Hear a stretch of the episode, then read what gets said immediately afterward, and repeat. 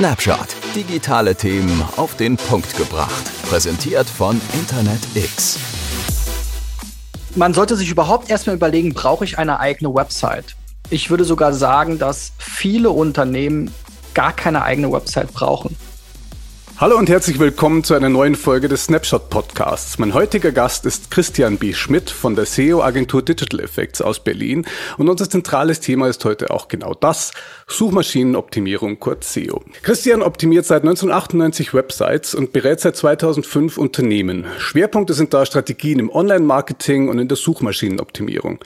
Christian hat zu bereits mehr als 1000 Websites bei der Suchmaschinenoptimierung geholfen. 2010 gründete er dann gemeinsam mit Andreas Mauf die SEO-Agentur Digital Effects in Berlin und verantwortet dort als Geschäftsführer Marketing und Vertrieb.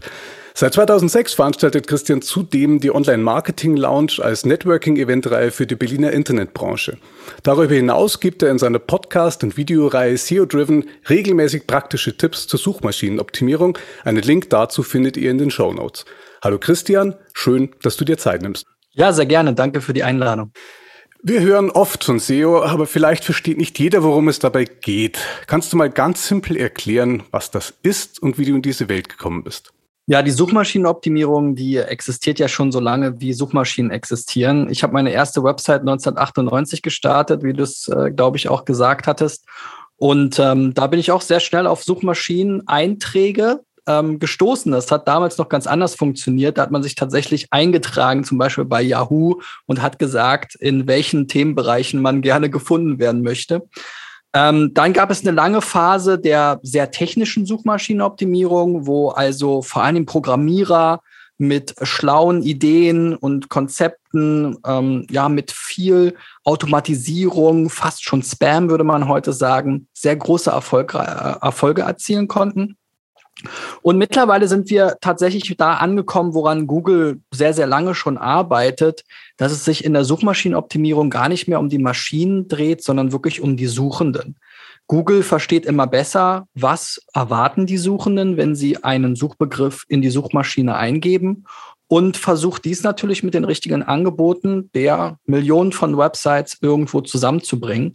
Und äh, das ist auch die Aufgabe der Suchmaschinenoptimierung. Also wir sind fast schon Unternehmensberater, gerade bei Startups und auch kleineren lokalen Unternehmen zeigen wir auf, wo sind Potenziale online, wonach suchen die Leute, wo gibt es eine Nachfrage, wie kann ich ein Product Market Fit herstellen, ja. Und ähm, all diese Themen fließen in die Suchmaschinenoptimierung rein und ähm, das ist, äh, würde ich mal sagen, jetzt in einer Minute ganz kurz umrissen, worum es bei uns geht. Okay, danke für diese Zusammenfassung. Ähm, du warst gerade schon bei der quasi Unternehmensberatung. Eine Online-Präsenz ist ja heute eine Grundvoraussetzung für ein erfolgreiches Unternehmen. Was sind denn da die ersten Schritte, die man unternehmen sollte, um sein Unternehmen im Internet zu präsentieren? Ja, also man sollte sich überhaupt erstmal überlegen, brauche ich eine eigene Website? Ich würde sogar sagen, dass viele Unternehmen gar keine eigene Website brauchen. Denn die Nachfrage, wir kennen es aus Social Media, die Nutzer, die eigene Zielgruppe, wenn man das so sagen will, die eigene Kundschaft, die ist auf gewissen Plattformen unterwegs. Das kommt ein bisschen auf mein Geschäftsmodell drauf an.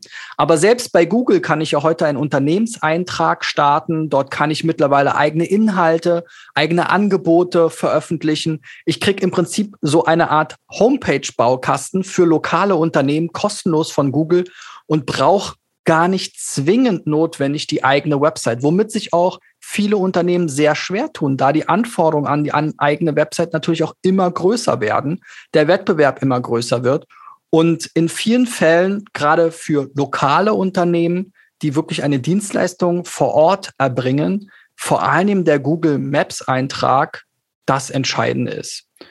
Wenn ich jetzt ein Unternehmen bin, was auch Online-Dienstleistungen oder Produkte vertreibt, dann komme ich natürlich irgendwo auch ohne Website aus. Dann sprechen wir über Marktplätze. Ja, also bei Such Suchenden, die Suchenden, die sind ja nicht nur bei Google unterwegs, sondern die suchen zum Beispiel auch bei Amazon natürlich sehr, sehr stark oder bei Booking.com oder je nachdem, wo ich gerade unterwegs bin, ne, in welcher Branche.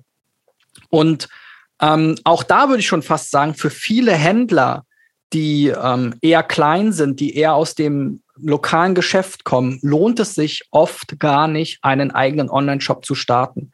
Denn es liegt immer erstmal so schön auf der Hand äh, zu sagen, ja, jetzt starten wir den Online-Shop, wir sparen uns die Provisionen bei Amazon und eBay und wie sie alle heißen. Aber was da vergessen wird, ist, dass die, das Marketing und die, ja, die Marke, die diese Unternehmen aufgebaut haben über die Jahre und wo sie Millionen, wenn nicht sogar Milliarden investiert haben in den letzten 10, 20 Jahren, dass man das nicht mal eben schnell mit einem Shopify-Shop äh, ja, auf die eigenen Beine stellen kann oder selbst hinbekommt. Also da muss man sich erstmal überlegen, brauche ich wirklich eine eigene Website, brauche ich einen eigenen Shop oder kann ich nicht direkt auf den Plattformen präsent sein? Und das ist dann auch schon schwierig genug. Das ist eine interessante Perspektive auf das. Wenn jetzt aber ein Unternehmen eine Webseite braucht, unter der es dann gefunden werden kann, braucht es ja auch einen Domainnamen. Welche Rolle spielen denn da Domains in diesem Game des Online-Marketings und der Markenentwicklungsstrategien? Und was wären denn da Best Practices für einen erfolgreichen Domainnamen in diesem Rahmen der Suchmaschinenoptimierung? Die Domain ist natürlich der Dreh- und Angelpunkt. Ja, also im letzten Endes, wenn ich die Entscheidung getroffen habe oder festgestellt habe, ich brauche eine eigene Website, ich brauche einen eigenen Online-Shop, dann brauche ich auch eine eigene Domain, weil IP-Adressen gibt niemand im Internet ein. Ja? Aus dem Telefonbuchzeitalter sind wir raus. Ähm, was man jetzt sagen kann, ist, dass es eine lange Zeit gab, wo man auf sogenannte Keyword-Domains gesetzt hat. Also wenn ich jetzt ein Modehändler war, dann hätte ich natürlich am liebsten mode.de gehabt. Ja? Und davon hat natürlich auch der Domainhandel sehr stark profitiert. Aber diese ähm, ja, diese Domains sind natürlich begrenzt. Ne? Das haben wir ja auch schon festgestellt in meinem Gespräch mit deinem Kollegen. Es gibt immer wieder neue Domain-Endungen, damit solche Namen immer mal wieder verfügbar gemacht werden können. Also kann ich dann vielleicht auf mode.shop gehen oder ähnliches. Ähm, für die Suchmaschinenoptimierung allein spielt das aber mittlerweile eine immer geringere Rolle, wirklich die passende Keyword-Domain zu haben, sondern auch wiederum eher eine Marke zu sein oder eben mit meinem Angebot einer der ja, besten im Land zu sein. Und da ist es dann egal. Wir haben die Beispiele wie Zalando, ein absoluter, ja, aus, aus Domain-Bewertungssicht, ein wertlose Domain sozusagen, ne? keine Keywords drin und so weiter. Und diese Domain wurde natürlich durch das ganze Marketing und so weiter dann entsprechend aufgebaut. Nichtsdestotrotz kann es natürlich eine Abkürzung sein, wenn ich in der Lage bin, so eine Keyword-Domain zu haben. Wenn ich jetzt, jetzt nicht die Möglichkeit habe, diese großen Marketingbudgets aufzufahren, TV-Werbung zu machen und meine Marke bekannt zu machen, ist es natürlich trotzdem so, dass die Leute ganz gerne mal auf ein Ergebnis klicken, wo auch die Domain zu meiner Suchanfrage passt. Ja, also wenn ich nach Mode suche und dann kommt da mode.de, dann klicken da die Nutzer schon auch ganz gerne mal drauf. Ähm, und das beflügelt natürlich auch am Ende wieder die Suchmaschinenoptimierung. Aber es ist nicht mehr so eine Voraussetzung, sage ich mal, oder so eine, so ein Hack, äh, so ein Trick, der wirklich noch diesen durchschlagenden Erfolg hat, wie es vor ein paar Jahren noch der Fall war, wo Google nicht unterscheiden konnte zwischen Marken und Keyword-Domains und im Prinzip jede Exact-Match-Kombination quasi so behandelt hat wie eine Marke. Ein Unternehmensprojekt kommt ja ohne zuverlässiges und sicheres Hosting nicht aus. Schnelles Hosting verbessert ja auch die Leistung einer Website, aber ist das auch ein wichtiger Faktor für Suchmaschinenoptimierung? Ja, also wir haben ja schon vorhin gesagt, wir wollen die Suchenden zufriedenstellen am Ende. Wenn ich eine extrem langsame Website habe, die lauter Serverfehler ähm, ja, hervorruft und so weiter, dann habe ich natürlich eine schreckliche Nutzererfahrung und das wird auch sehr schnell dazu führen, dass Google meine Seite aus diesen Rankings rausnimmt und ich Rankings verlieren kann. Also es ist ein Hygienefaktor. Es ist eigentlich sozusagen überhaupt die Barriere, um mitmachen zu dürfen. Man muss aber natürlich auch sehr stark unterscheiden, in was für einem Wettbewerbsumfeld und in was für einem Geschäft bin ich unterwegs. Also im E-Commerce zum Beispiel ist es schon sehr relevant. Da gibt es ja auch die berühmten Studien von Amazon und so weiter. Jede Sekunde verliert man so und so viel Umsatz. Ja, das ist sicherlich so. Aber es gibt auch Bereiche, wo die Nutzer durchaus mehr Geduld mit haben. Es muss jetzt nicht jeder Friseur die schnellste Webseite im Netz haben und äh, da bis aufs Letzte raus optimieren, sondern da kommt es darauf an, dass man eben wirklich eine grundsolide Basis hat, dass man einen guten Server hat, dass man eine gute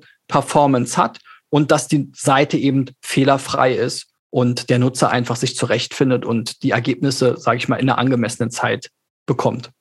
Damit sind wir dann auch schon bei der letzten Frage. Die Verschlüsselung der Kommunikation ist ein Schlüsselthema für die künftige Entwicklung des World Wide Web. Kurz gesagt, kann ein TLS, SSL-Zertifikat einem Unternehmensprojekt helfen, in den Suchmaschinen-Rankings aufzusteigen?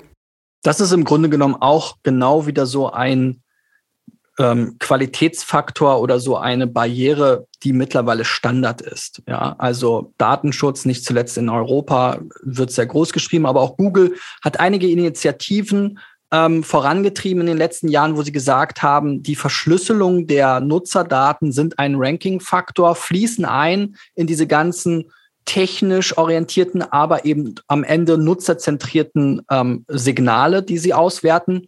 Und gerade wenn ich jetzt ein Online-Shop bin oder eben, wo sich Menschen registrieren sollen, dann werde ich es ohne SSL gar nicht mehr irgendwie groß nach vorne schaffen. Ich kriege ja mittlerweile auch schon in den Browsern, Chrome ganz vorne ran, Warnmeldungen. Also SSL und ähnliche Verschlüsselungsverfahren sind absoluter Webstandard geworden. Und ähm, man hat eigentlich gar keine große Chance mehr, wenn man diesem Webstandard nicht gerecht wird. Herzlichen Dank für diese ganzen Insights von dir. Wir sind nämlich hiermit auch schon wieder am Ende dieses Gesprächs. Du hast kurz bevor wir gestartet haben gesagt, du bist ein One-Take-Guy und das kann man wirklich sagen, das ist jetzt alles druckreif, was du mir da geantwortet hast. Herzlichen Dank dafür. Danke, dass du dir die Zeit genommen hast und äh, ich wünsche dir und allen da draußen noch eine schöne Woche. Bleibt gesund.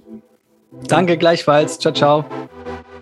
Du willst keine Folge mehr verpassen? Dann abonniere uns doch ganz einfach auf Spotify oder Apple Podcasts. Die aktuellsten News und Trends zu Domains, Hosting und Encryption findest du auf snapshot.fm.